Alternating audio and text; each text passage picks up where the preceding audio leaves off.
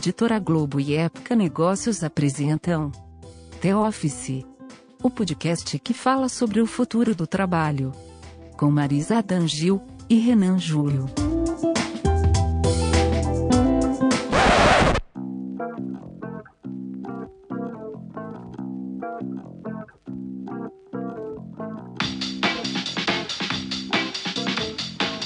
Quem acredita que hackers são seres do mal, com o intuito único de roubar informações para enriquecer, precisa se atualizar. Ser hacker, na verdade, é ser um profissional do futuro. Entender a importância dessas pessoas se tornou primordial para empresas preocupadas com cibersegurança, uma das questões mais relevantes do mundo digital. Felipe Prado, hacker ético da IBM, é um exemplo puro disso. Profissional da segurança da informação desde 1994, ele compartilha um pouco de sua trajetória no episódio de hoje e ainda aproveita para falar sobre a importância do esporte e da música na vida de quem trabalha com tecnologia.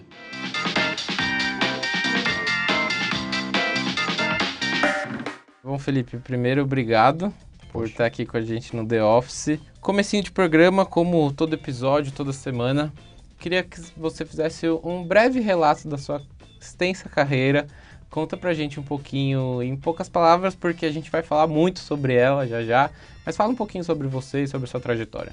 Eu comecei literalmente em 89, não profissionalmente, tinha 13 anos de idade, fazendo uma análise de um vírus que contaminou o computador do meu pai por problemas meus. Eu botei um disquete de um jogo e acabou crescendo o computador do meu pai, então tinha que resolver aquele problema. A gente resolveu e depois foi entender o que, que tinha acontecido. E aí descobrimos que era um vírus, acho que foi meu primeiro contato com o hacking ou a segurança da informação. É, e profissionalmente eu comecei a trabalhar em 94, quando eu me mudei para São Paulo, cheguei aqui em 92, 93. E em 94 eu comecei efetivamente a trabalhar profissionalmente com segurança da informação. De lá para cá nunca mais parei, eu sempre fui consultor técnico, mas quando meu filho nasceu, eu resolvi procurar entender o outro lado da mesa, né, a mesa do cliente, que eu acho que é, é uma visão importante, a gente que tem uma visão de consultoria, ter uma experiência como uma visão do cliente, confesso que foi, para mim, foi primordial para a construção de uma, de uma carreira nesse mercado, né, não só do hacking como da segurança. E aí confesso que depois que ele cresceu eu não aguentei aquela vida de escritório de 8 às 5, 9 às 6, e aí eu voltei para o mercado de consultoria para poder viajar e viajar ao mundo falando sobre segurança e aprendendo dia a dia, né? Legal. E, e você está aqui, Felipe, porque o seu cargo chamou muita atenção para a gente, né? Você hoje é hacker ético da IBM. Beleza. O que, que é isso, Felipe? Explica para mim. É difícil, né, cara? Pô, olha, se soubesse como eu lutei para chegar lá, para chegar onde eu cheguei, rapaz. Cara, o hacker ético, ele é uma. Hoje, no meu caso, eu faço muita pesquisa sobre vírus e malwares, né? Os vírus hoje são chamados de malwares e ransomwares, que atacam bancos, instituições financeiras. É, eu trabalho diretamente com isso. Eu dou muita palestra sobre conscientização e segurança da informação, o que, que é a segurança da informação, como é que é o dia a dia. Eu brinco que segurança é um estilo de vida, como o skate, o skate é um estilo de vida. Então, é, eu acredito que o papel do hacker é levar a mensagem de, de, que segurança é importante, seu dia a dia é importante, fazer pesquisas, eu faço pesquisas constantes, acabei de fazer uma pesquisa de hacking de marca-passo e bombas de insulina, é, isso é muito importante para as empresas que fornecem esse tipo de tecnologia, porque porque o hacker reporta aquilo que ele descobre, ele reporta para a empresa que descobriu uma vulnerabilidade na empresa e a empresa corrige aquele problema que foi descoberto. Então, o hacker hoje é visto como uma pessoa muito importante dentro de uma companhia, seja para com, para com a companhia que ele trabalha ou para os clientes da companhia que ele trabalha, que também enxergam de uma outra forma o hacker, né? E não como aquela pessoa que que ah, o cara faz mal, maldade, tudo. Existe um abismo de diferença entre o criminoso e o hacker. Né? O hacker é um profissional como outro qualquer. O criminoso deixa, não deixa de ser um criminoso, ele é um criminoso, será sempre um criminoso. Explica pra gente um pouquinho esse abismo, o que, que diferencia esses dois então? Para a comunidade, acho que para a comunidade, é, se você roubar um TXT, um arquivo de texto, uma foto, qualquer, se você pegar uma coisa que não é sua e que você não tem direito a isso, você já passa a ser tratado como um criminoso e não mais como um hacker. O hacker não pega uma foto, não faz uma extorsão ou não faz qualquer tipo de coisa. Quem faz isso é um crime, é um, é um, é criminoso. O hacker ele trabalha protegendo esse tipo de situação. Então, para a comunidade, se você faz esse tipo de coisa e apresenta, olha, tô, consegui isso, tal, tal, tal, você já não é tão bem visto como você, olha, descobri uma falha assim, reportei e fiz isso e fiz aquilo, o pessoal corrigiu e estou trabalhando direto com a empresa. Então é mais ou menos isso, né? Para a própria comunidade, ela não vê com bons olhos as pessoas que tratam o hacking de uma forma conotativa e não de uma forma positiva, né? Entendi. Então, e, e, qual que é a formação de um hacker? Porque na nossa cabeça, né, a gente tem aquelas referências de cultura pop, enfim, um adolescente na garagem de casa, cercado de refrigerante e batata frita. A gente sabe muito bem que não é isso. Mas o que, que é de verdade? O que, que você estudou? Como é que você se formou para isso? Eu sou formado em tecnologia da informação, em sistemas da informação, né? Fiz uma faculdade até por pressão, porque eu já trabalhava há bastante tempo e não tinha uma faculdade, eu não tinha uma formação acadêmica. E só que existe um, uma linha né, de, de divisão entre o técnico e o, vamos dizer assim, a carreira gerencial, onde você passa a ter uma carreira mais sólida dentro da tua companhia. E para isso realmente você ainda precisa de uma faculdade, até por uma questão de gerir pessoas, entender o outro lado da moeda.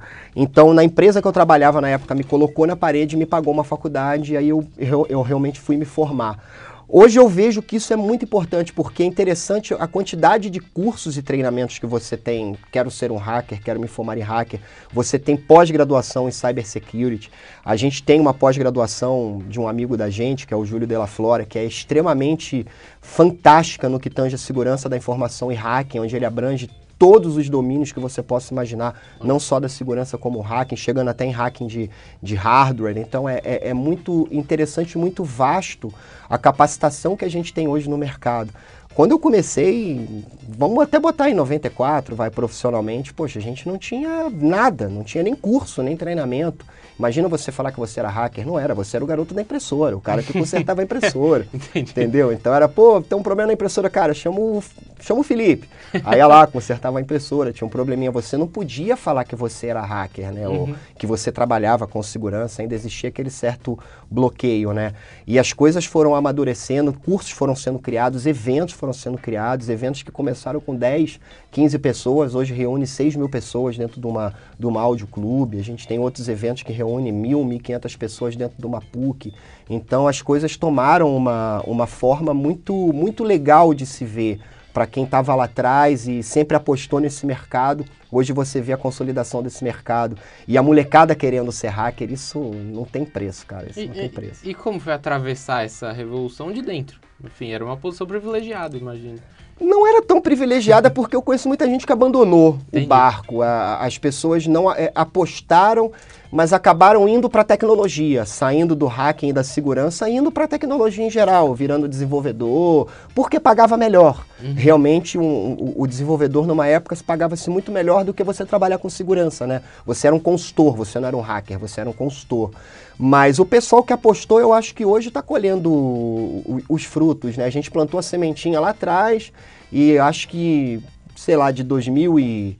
A gente em 2020, acho que 2010, 2012 para cá a gente começou a colher os frutos das sementinhas que a gente plantou lá atrás, né? E valeu apostar, porque realmente hoje o, o profissional de, de, segurança e hacker é muito valorizado no, no, no mercado. Então as empresas tendem a buscar, a, a, querer te tirar de onde você tá, te pagar mais, em tudo. Enfim, uhum. é, é, bem interessante você estar tá no meio dessa, desse, dessa turbilhão de, de coisas que acontecem ao mesmo tempo e você se manter ali, né, no seu dia a dia e querer usufruir e aprender mais e mais. Né? Acho que é mais... E você colheu ou está colhendo ainda? Eu tô colhendo, eu tô colhendo. Não posso ser hipócrita, eu acho que eu cheguei onde eu queria chegar, realmente eu cheguei onde eu queria chegar. É, a empresa que eu trabalho era um, a, o meu plano de carreira era chegar na IBM, então é, para mim não tem preço eu trabalhar onde eu sempre quis trabalhar. Então não dá para ser mais feliz. Eu brinco com o pessoal que eu faço, eu sou pago para fazer o que eu faria de graça, né? Então é demais isso. Legal. É, já, a gente já volta. Eu quero conversar um pouco mais sobre o IBM, mas tem uma questão na, no cargo que é hacker ético. O hacker você falou muito, mas eu queria entender o lado ético da coisa, que eu acho que é uma questão humana, enfim, é um olhar humano sobre a tecnologia. Como é, é trazer a ética para dentro da tecnologia? Cara, eu acho que como hacker, é, como profissional de segurança, você tem acesso a muita informação a qual você não pode ter acesso. Então, eu, acho, eu acredito que você ter acesso não te dá o direito de acessar. Vou te dar um exemplo. É, como eu falei, quando meu filho nasceu, eu optei por virar a mesa. Então, eu virei CSO. Eu trabalhei, eu era responsável pela área de segurança dentro de uma seguradora.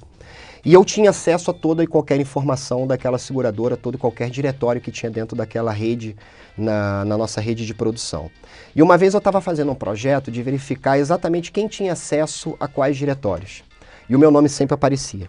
E sempre aparecia com muito pouca quantidade de acesso. Então, quando a gente se bateu, ou se deparou com RH, por exemplo, é, o diretório de RH, onde a gente tinha todo cargo de políticas, salários, é, essas coisas todas lá dentro, informações extremamente confidenciais e restritas.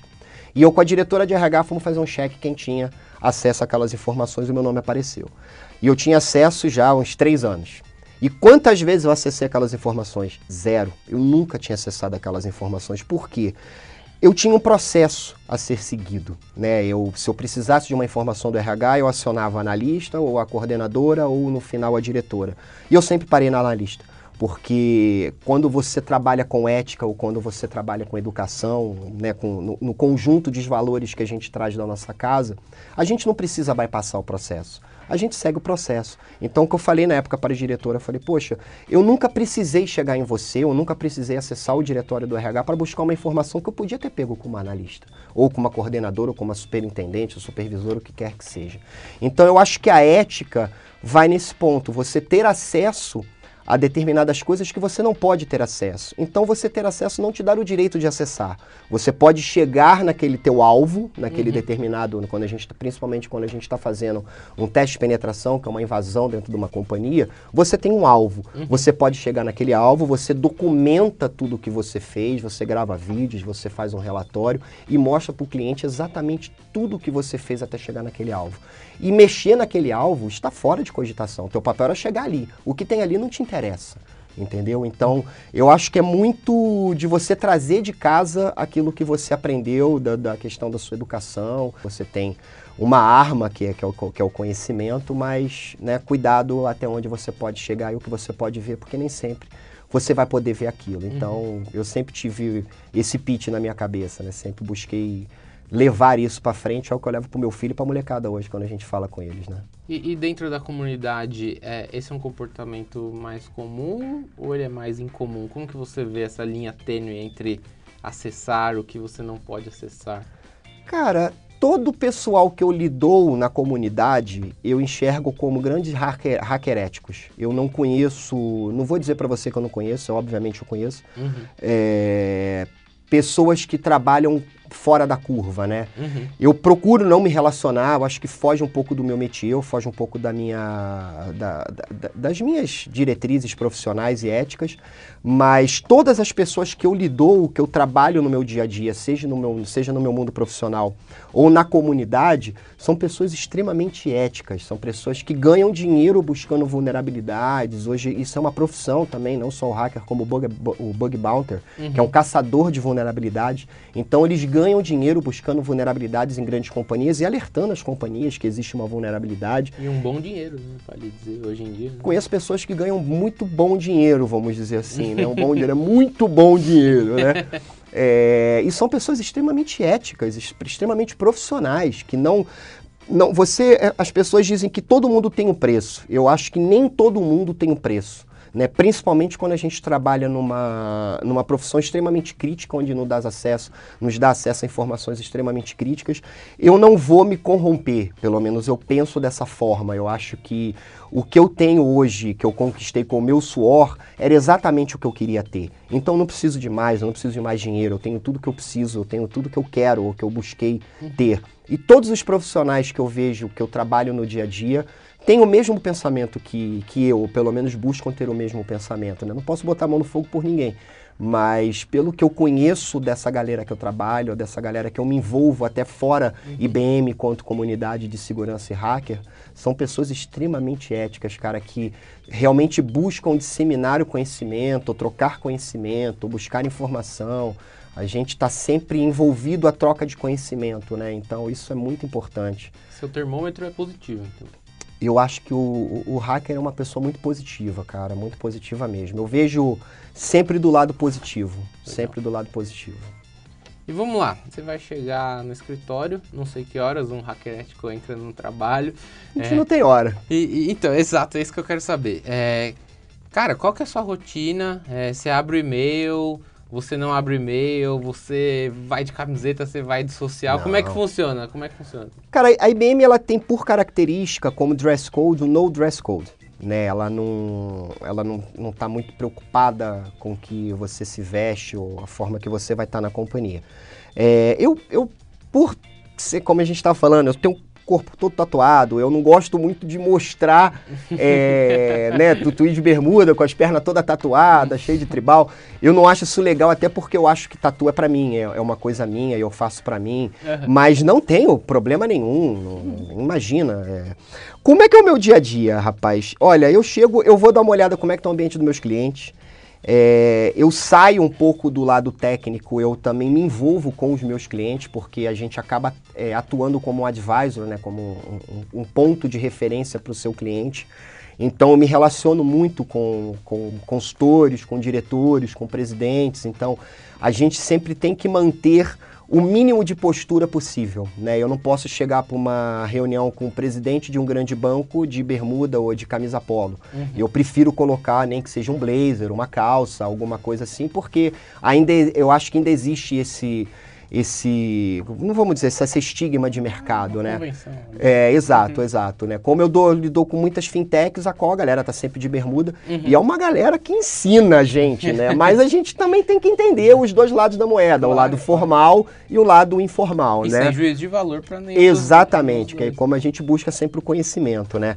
Então eu, eu tento enxergar como é que está o ambiente do meu cliente, do dos meus clientes, vou dar uma olhada nos e-mails, ver se tem alguma, alguma coisa que o cliente está me pedindo, tudo eu acabo servindo como um ponto de referência do cliente dentro da IBM. Então, muitas vezes eu faço uma ponte com o meu time que está trabalhando em Israel ou com o time que está trabalhando nos Estados Unidos. Eu acabo servindo como uma ponte para eles. É, poxa, o cliente tem um problema no suporte que ele não está conseguindo é, resolver. Eu tento dar né, uma interferência só na pessoa que está atendendo. Então, eu, eu atuo muito como um pilar de, de, sustentação do cliente dentro da IBM, buscando atender ele da melhor forma possível, né? Uhum. Fico muito ligado com o que está acontecendo no mercado, no que tange a ataques a bancos, então eu estou sempre monitorando a Deep Web, a Dark Web, para saber o que estão falando do banco X ou banco Y, até para prevenir o meu cliente, olha, estão falando de vocês, pode ser que, que, aconteça uma campanha daqui a um tempo, estamos monitorando, já alerto o pessoal da IBM para poder fazer uma monitoração mais efetiva. Uhum. Então, o meu dia a dia, basicamente, é entender o que está acontecendo no mundo da segurança, porque a gente trabalha, a gente lê 24 por 7, então no mundo da segurança o novo é velho daqui a cinco minutos, uhum. então você está em constante atualização é, e buscando entender o que está acontecendo no meu cliente e qual é a melhor forma que eu posso ajudar o meu cliente, seja numa parte técnica, seja numa parte gerencial, numa parte política, numa parte de contrato, ali no caso como um todo, né? Uhum. Então eu não, não nem sempre sou técnico, vamos dizer assim, né? Entendi. Nem sempre sou técnico. Às vezes viro realmente como um gerente de projeto, um, um gerente de contrato, alguma coisa assim dentro da, da companhia para poder buscar a, ajudar o meu cliente, né? Legal. Basicamente isso. Duas questões. É, uma é que para você pode ser comum, Felipe, mas enfim, você chega na segunda-feira e entra na Deep Web. Conta um pouquinho mais sobre isso. É, e a outra, eu queria conhecer mais seu time, quem são essas pessoas, como é que é a formação delas. Tá.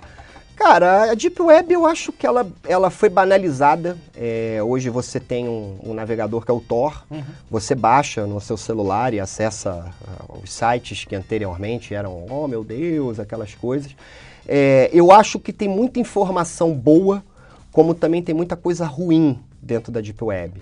É, eu monitoro o que meu filho está fazendo. Eu, eu, prefiro que ele não acesse a Deep Web, mas eu não posso controlar se ele vai acessar ou não. Ele está em casa agora, eu não sei o que, que ele está fazendo. Quando eu chegar, eu vou dar uma olhada. Então, é, mas é, o que tem ali dentro pode ser muito útil para o bem, como pode ser muito útil para o mal. Né? Então, cabe a você, a tua índole, saber de que forma você quer usar aquela informação. É, a, a, gente usa a Deep Web para trocar informações é, confidenciais que a gente não quer que vaze. Por exemplo, é, quando eu comecei a fazer essa pesquisa do marca-passo, eu comecei a falar com duas pessoas que são especialistas disso e que trabalham diretamente com empresas fabricantes de marca-passo, tudo fazendo teste e reportando às empresas as vulnerabilidades que são descobertas.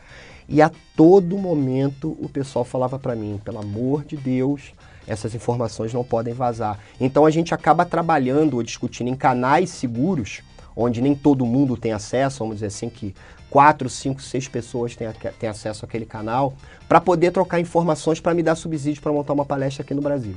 Então, o que eu estava fazendo, eles já tinham feito há dois anos atrás e apresentaram numa DEFCON, numa Black Hat no ano passado. Uhum. Então, é, para mim foi muito valioso conversar com eles, porque você vê a visão do, dos caras que são a sua referência e eles são extremamente é, é, abertos de te falar quando eles enxergam que realmente você está ali para mostrar que, que existe também o lado da corporação que fabrica aquilo que está muito preocupada com o que o hacker está falando.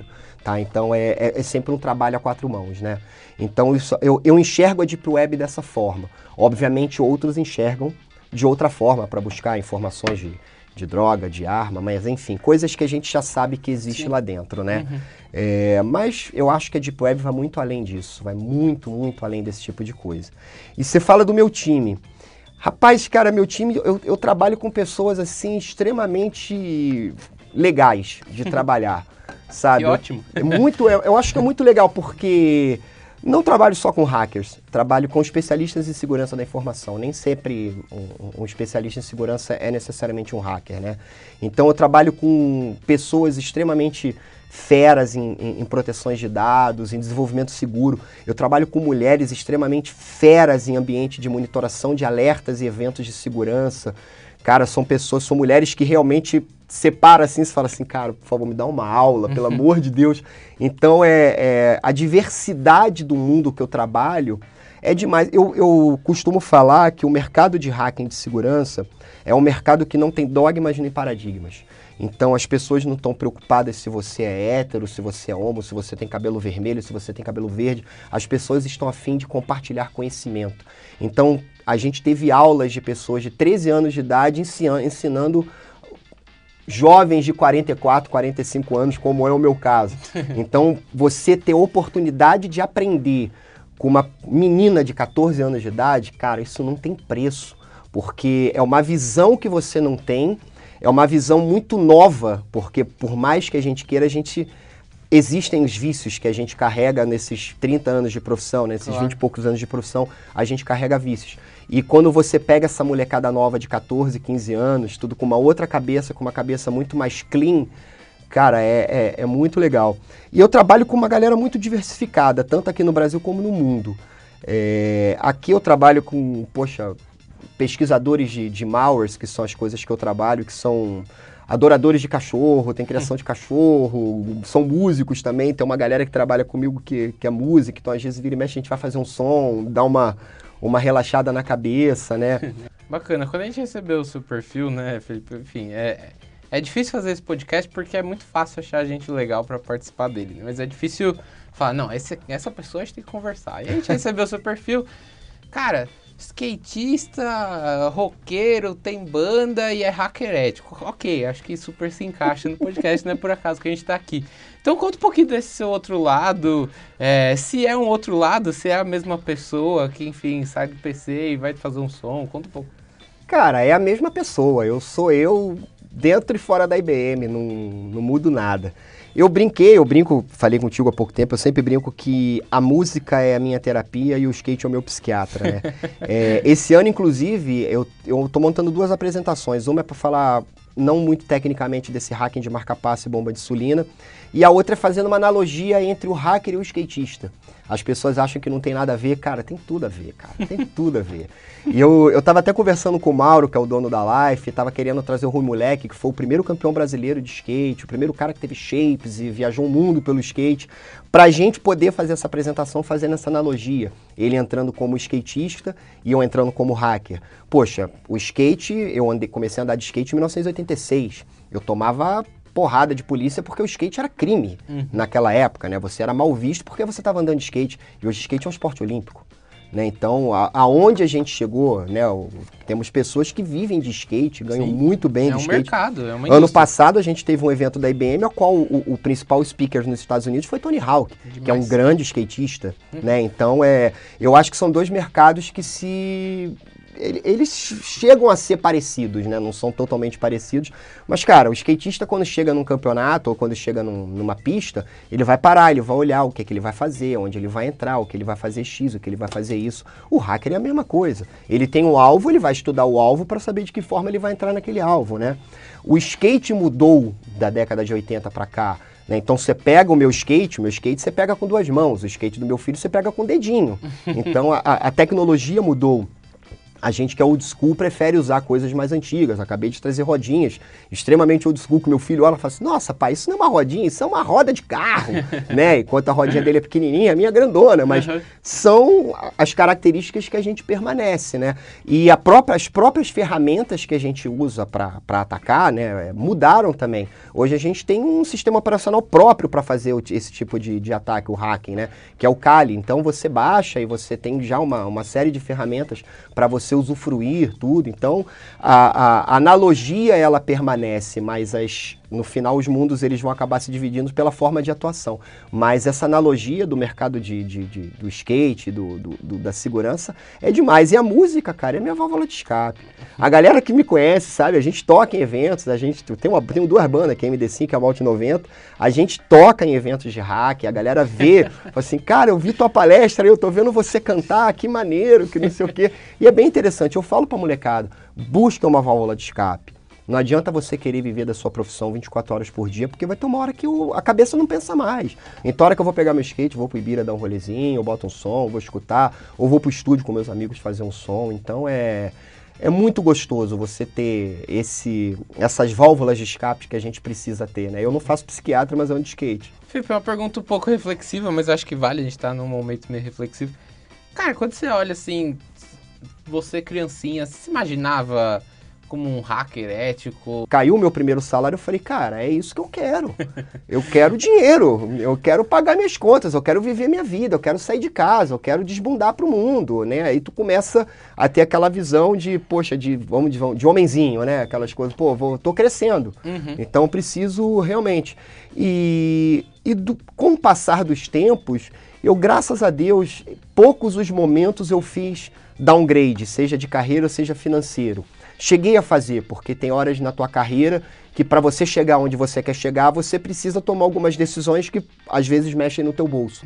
O famoso, né? Então- Um passo pra trás. Exato, tu dois- vai dar um passo para trás para daqui a pouco dar dois para frente, né? Então, e eu fiz isso durante duas vezes e graças a Deus, cara, eu sempre tive do meu lado uma mulher que sempre segurou a onda e seja no, no- na alegria, na tristeza, ela sempre estava ali do meu lado e falou assim, não, cara, aposta, vamos lá, tamo junto, e tal. Então isso acabou para mim também sendo um aporte positivo, não só da esposa como dos pais. Meus pais também, né, sempre buscaram acreditar e apoiar. Então, desde que eu comecei a ganhar o meu primeiro salário, eu nunca mais tomei a decisão de sair desse mercado. Eu falei, não, muito pelo contrário, agora eu realmente eu quero crescer e eu quero chegar em tal lugar. Então eu tracei aquela meta e falei, eu vou chegar na IBM e cheguei na IBM. Demais. Você comentou que o, o seu filho já tá se envolvendo com, com Já. esse mercado de segurança. E aí queria usar isso de gancho pra quem quer começar hoje do zero e sonha, talvez, diferente de você, em ser um hacker ético, o que, que você indicaria? Qual que é o trajeto? Se existe um. Eu acho muito legal ir a eventos. A gente tem eventos fantásticos que acontecem aqui no Brasil. A gente tem Upsides, que é um evento que o Mestre Anquises organiza, junto com o Thiago, até mesmo com, com, com a galera que é voluntária, eu sou um deles. A gente tem a Hacker to Hacker, que é um evento organizado pelo Rodrigo, pelo Felipe, não eu, o Balestra, enfim. Pessoas que são referências nessa comunidade. O Hacker to Hacker é um evento muito legal para quem curte o mercado de segurança, tem que estar ali, tem que estar antenado. A gente tem eventos mais é, grandiosos como a RoadSec, como a MindSec, como aí o Show the Sheriff, enfim, são eventos, agora acontece, pouco, vai acontecer agora a HackerSec e tudo, então são eventos que acabam te mostrando o que, que é o mercado de segurança da informação. O mercado de segurança é, um, é uma coisa assim sei lá, você tem diversos caminhos a serem seguidos. Então as pessoas têm muito aquela visão assim, ah, o hacker é aquele cara que invade o computador. Cara, não é. O, é, mercado é muito além disso. Uhum. O hacker vai muito além disso. O mercado, o, o, hacker vai muito além de invadir um computador. Né? Então, esses tipos de evento, eles te dão essa visão do que, que é realmente o mercado de segurança e o que, que é uma carreira de hacker. Né? Até porque a gente tem muitos painéis que discutem sobre isso. É, estudar, é, é Cara, a vida de um hacker é estudo. É, você tá sempre lendo alguma coisa, um, um, blog, um artigo que a pessoa lançou, ou um hacking que acabou de, de acontecer e você está sabendo, então você dá uma lida mais profunda do que, que aconteceu, o que, que o cara explorou, de que forma que ele explorou. Então isso é extremamente importante. E hoje a formação, você tem a possibilidade de fazer uma, uma faculdade de, de tecnologia e uma pós-graduação de cybersecurity. Então isso não tem preço. Se você puder fazer, faça. Então, acho que mais por aí, mas acredito que você está antenado no mercado, você está ligado com o que está acontecendo no mercado de segurança. Participar de eventos de segurança é primordial para esse mercado. Meetups, a gente tem meetups fantásticos que acontecem todas as semanas, é, dentro da IBM, dentro de bancos, dentro de Google. Então, você, as empresas hoje fazem meetup para troca de conhecimento, né? Para uhum. você fazer realmente essa troca de conhecimento. É, e tá ligado no que tá rolando na internet, né? Do que tá acontecendo. E outra, nunca deixe de estudar, cara. Nunca deixe de estudar. Não adianta você querer falar que você é um hacker e você não sabe o que é está acontecendo no mundo. O estudo é primordial. O estudo é uma disciplina básica para quem quer trabalhar com segurança da informação. E eu sou chato nisso porque, cara, eu acho que tem que realmente estudar, a gente tem que correr atrás e compartilhar conhecimento. Eu acredito que nem todo conhecimento deve ser compartilhado, mas o máximo de conhecimento possível a gente tem que compartilhar e mostrar para a galera que a gente pode ter, sempre estar tá indo um pouco além do que a gente está hoje, né? Acho que basicamente isso. E, e, do lado das empresas, como você sente a questão da cibersegurança? Porque é um medo que é um medo recente, barra um medo que vai aumentando. Como é que você fez? Eu sou suspeito para falar. Eu fiquei 6, 7 anos como, como security officer, né? Eu vejo que as empresas hoje estão muito mais maduras. Elas estão muito mais maduras no que tange a segurança da informação. É, escutam muito o que os, o mercado está dizendo. Então, empresas hoje já têm especialistas em segurança. Empresas que anteriormente você nunca ia imaginar que teria um hacker ético dentro daquela empresa e hoje tem. Uhum. Vou dizer IBM. Né? Eu sempre quis trabalhar na IBM, mas nunca me vi trabalhando na IBM por ser um hacker ético, por né, ser músico, aquela coisa toda. E hoje eu estou dentro da IBM. Então, realmente, as empresas mudaram o conceito da segurança da informação. Né? É, as empresas amadureceram bastante é, as suas camadas de proteção, né? então sempre voltada para o mercado. Então, o mercado de seguro tem uma fragilidade, o mercado financeiro tem uma fragilidade, o mercado de varejo tem uma fragilidade. E as empresas desses ramos buscam sempre tratar da melhor forma as, as, as, fragilidades que tem no que tange ao seu mercado. E ao mesmo tempo as empresas estão muito ligadas no que está acontecendo no mercado. Então você vê hoje Bradesco, Itaú contratando pessoas em eventos de hacker. Poxa, quando você ia falar que o Bradesco ia estar num evento de hacker contratando hacker? Né, uma empresa que, né, um, um, de anos de mercado e hoje buscando trazer esse tipo de conhecimento para dentro de casa. Então é sinal de que eles realmente estão preocupados com o seu próprio ambiente e estão buscando trazer essa galera mais descolada ou mais é, antenada com o que está acontecendo para trazer valor agregado para dentro da sua companhia, né? Eu acho que eu vivi esse amadurecimento de mercado, que para mim foi muito legal você virar a chave e, e, e, levar a cultura da consciência da segurança da informação para dentro da companhia.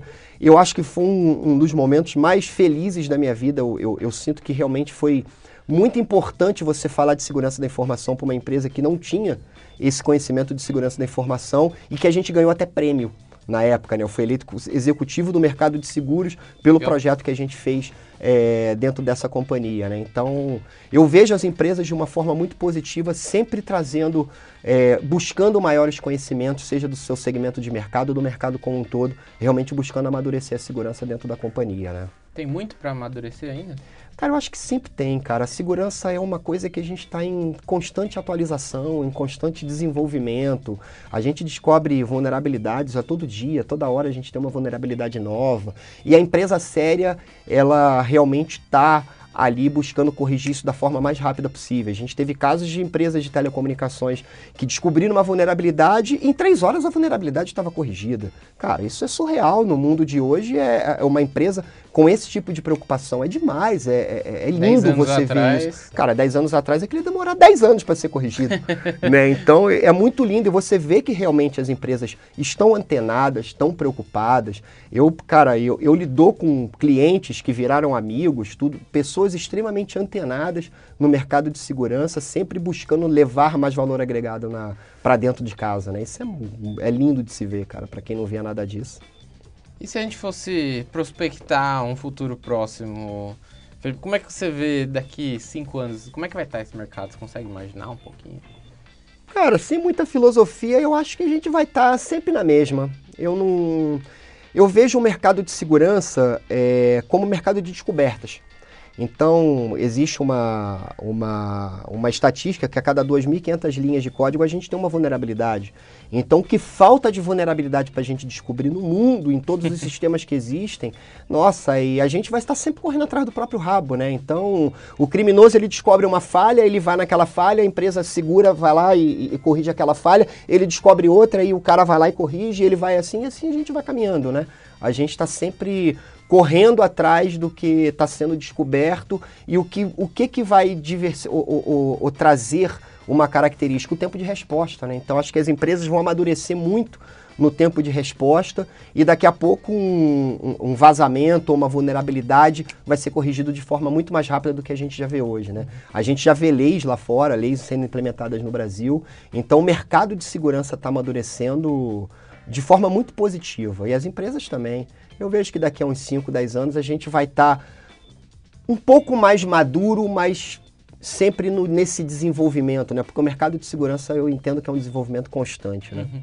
E, e, tecnologias como inteligência artificial, blockchain, elas entram no mercado de cibersegurança? Entram, cara, entram e estão aí para trazer soluções a problemas que a gente já vem tratando há muito tempo, né? Blockchain é fantástico, a inteligência artificial é demais. A gente vê sendo usada para o bem e sendo usada para o mal. Então isso é, é, muito legal. A gente já vê casos de robôs que se suicidaram. Não sei se vocês viram vi, isso. Cara, procura é sensacional essas histórias. Inteligência artificial, né? Então é, é, bem interessante. E eu acho que busca, assim, cara, a gente tem, tem visto técnicas sendo tratadas com o uso da inteligência artificial. Então, algumas situações a, a, fazendo uma análise daquilo, né? A própria IBM, cara, usa o Watson for Cyber Security, que é uma Sim. coisa, cara, fantástica, fantástica. Coisas que a gente demorava 10 horas, 11 horas para poder fazer uma pesquisa, a gente tem um minuto. 30 segundos a pesquisa chega para você. Então isso é, é uma coisa que não tem preço, cara. Acho que realmente as coisas estão vindo para agregar valor. Perfeito. Ufa! Falei pra caramba. Né, Respira né, um pouco. Toma aqui minha aguinha, cafezinho. Tudo bem. É, terceiro bloco, já também a tradução do The Office. Felipe, quero um livro, um filme e um perfil no LinkedIn é, que te inspiram e que te servem de inspiração até hoje dentro da área que você atua, ou enfim, que só são importantes para você. Vou dar dois exemplos de cada. Acho que massa. É, livro, eu gosto muito de dois livros escritos por um grande hacker chamado Kevin Mitnick, que é inclusive tema de um dos filmes que eu vou citar também. Mas ele escreveu dois livros muito legais, um chamado Arte de Enganar e o outro Arte de Invadir. Tá? É, o hacking vai muito além da tecnologia e ele mostra isso no livro Arte de Enganar. É, como você frauda ou você hackeia uma pessoa e não o sistema. E você obtém informações às vezes mais valiosas do que dentro de um sistema. Né? Então, A Arte de Enganar é um livro muito legal que te dá essa visão do hacking da engenharia social, né? de você burlar pessoas e processos. E A Arte de Invadir, que também é do Mitnick, ele mostra o que, que realmente é um ataque de um hacker. Né? Então é ninguém chega numa companhia e fala assim, vou hackear essa empresa. Não, as pessoas estudam, elas vão atrás. Ele dá um exemplo de um hacking de um cassino é, onde eles bypassaram a segurança das máquinas.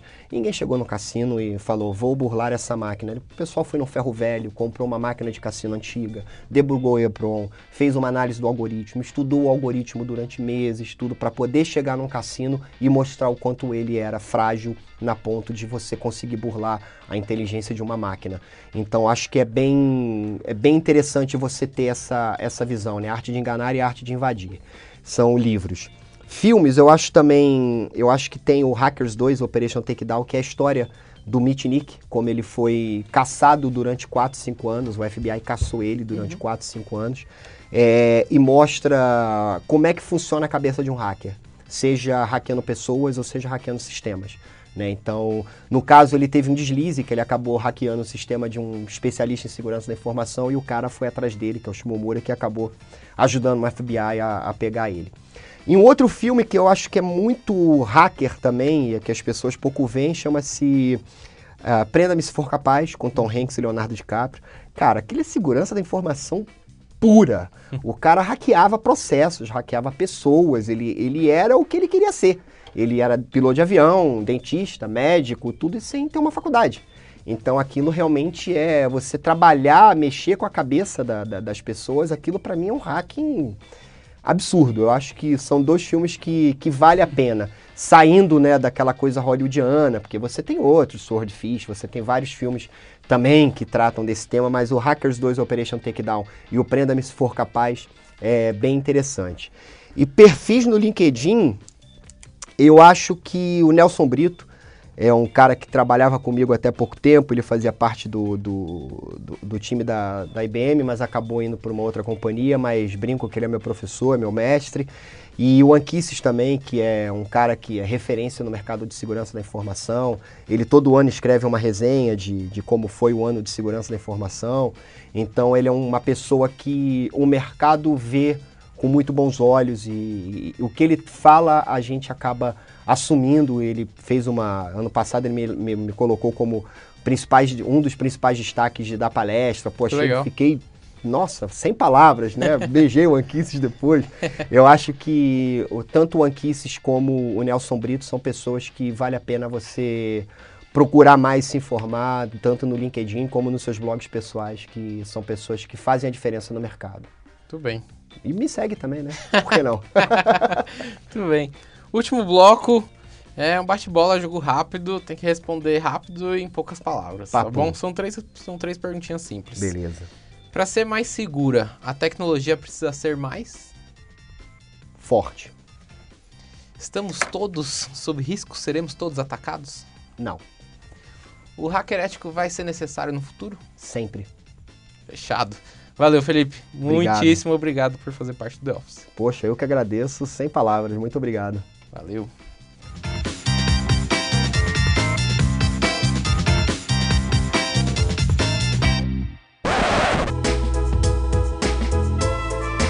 Esse podcast é um oferecimento de Época Negócios. Inspiração para inovar. Não deixe de conferir nossos outros podcasts. Presidente Entrevista Presidente e os negócios da nossa época.